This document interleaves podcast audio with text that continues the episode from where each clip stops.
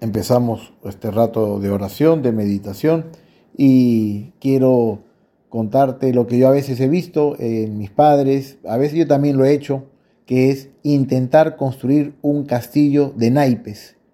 Esos naipes que se van apoyando uno en otro y uno hace un piso, le pone el techo, un segundo piso, un tercer piso, un cuarto piso y uno está también con la emoción de saber a ver hasta dónde puede llegar, uno, cómo pueden aguantar, si por ahí viene un viento y trae abajo ese castillo. Es bonito porque digo, hay algo, hay algo de emoción, algo de talento, algo de, de esa mano cuidadosa para que no se caiga el castillo, ese pulso, como se dice. Y bueno, ¿por qué te hablo de este castillo de naipes? Estamos en un rato de oración, porque quisiera que tengas eso en la cabeza para entender algo que el Señor quiere de nosotros y es la comunión de los santos. Es decir, que seamos apoyo, tú y yo, que estemos unidos. Los cristianos, los católicos, formamos una familia. Una familia puede estar desunida o puede estar unida. La comunión de los santos significa que la familia esté unida. Y como los naipes, se apoyan uno en otro para construir un piso para que hayan otros más elevados para llegar a las alturas de Dios. Tú y yo podemos estar muy unidos en la oración. La comunión de los santos es eso, que estemos unidos en la oración, unidos en hacer el bien, unidos no solamente con las personas que están en la tierra, sino con las personas que están en el cielo. ¿Cuántas veces uno quiere conectarse, como se dice, con papá, mamá, un abuelito, una abuelita que ya han partido, que están en el otro mundo, que están en la otra dimensión, uno los extraña y dice, ¿cómo puedo yo estar unidos a ellos? ¿Cómo puedo yo recordarlos? No solamente recordarlos, sino volverlos a traer a mi vida. ¿Cómo? Por la oración.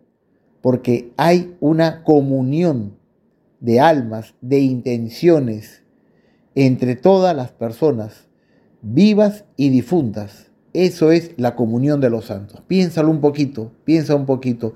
Tú puedes ayudar a tus seres queridos difuntos a que se purifiquen y lleguen más rápido al cielo. Las personas que están en el cielo también interceden por nosotros, nos ayudan, cuidan de nosotros.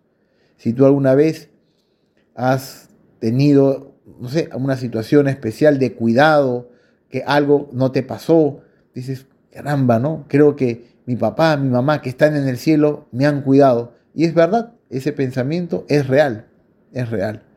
Y también, cuántas veces uno siente pena por personas que están sufriendo, uno quiere hacer algo por las personas que están sufriendo una guerra o un desastre natural. Dices, ¿qué puedo hacer por ellos?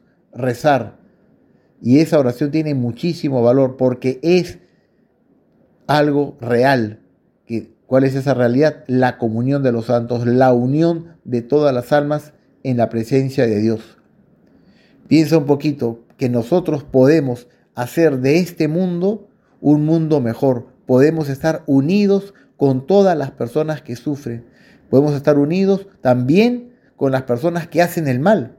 Como quisiéramos que no hayan guerras, como quisiéramos que las personas delincuentes eh, no, no cometan estos delitos, no maten, no roben. ¿Cómo podemos hacer para que sus corazones cambien? Rezar por ellos, por medio de la comunión de los santos. Es decir, la fuerza que tiene la oración, pero no una oración solitaria, la oración unida de todos. La comunión de los santos nos lleva a pensar en Roma, nos lleva a pensar en el Vaticano, en el Papa, en los obispos, en los sacerdotes, estar todos muy unidos, las monjas, las personas religiosas que hacen tanto bien, que se dedican a la educación, al cuidado de los ancianos, al cuidado de los enfermos. Todo eso es un tesoro, el tesoro de la comunión de los santos, el tesoro del bien. Hay mucho mal en el mundo, es verdad, pero también hay mucho bien en el mundo y nosotros los católicos, sin considerarnos mejores que otros, no nos consideramos unos santos, somos conscientes de nuestros pecados, pero a la vez somos conscientes que podemos estar unidos, que somos hijos de Dios, que Dios nos ama a pesar de nuestros pecados. Y a pesar de nuestros pecados nosotros podemos hacer cosas por el bien de los demás, por el bien de la humanidad.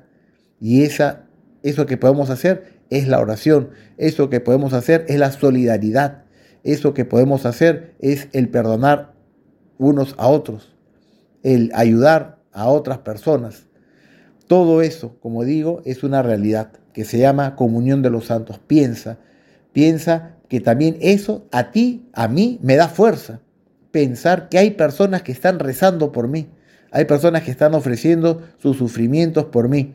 Y eso me anima en los momentos, sobre todo, de soledad, en los momentos de un poquito de depre, en los momentos en los cuales podemos dudar de nuestras propias fuerzas. Piensa, hay personas que están rezando por mí. Está la Virgen María, está San José, están todos los santos, están mis familiares en el cielo, haciendo fuerzas por mí, intercediendo ante Dios. Quisiéramos que no hayan dificultades, quisiéramos que las cosas no nos cuesten, pero también si no nos costaran, no habría pues mayor mérito. Sería todo pues muy fácil y podríamos decir, bueno, esto es mérito mío. Es bueno, es bueno vivir esa unión, creer, saber que estamos unidos, que hay gente que hace el bien por mí y nosotros también podemos hacer el bien a otras personas. Espero que estas ideas, ahora en la presencia de Dios, nos lleven a estar más alegres, a estar más confiados más esperanzados en que lo que hacemos nosotros eh, sirve a otros, sirve a otras personas. Es nada se pierde para una persona de fe.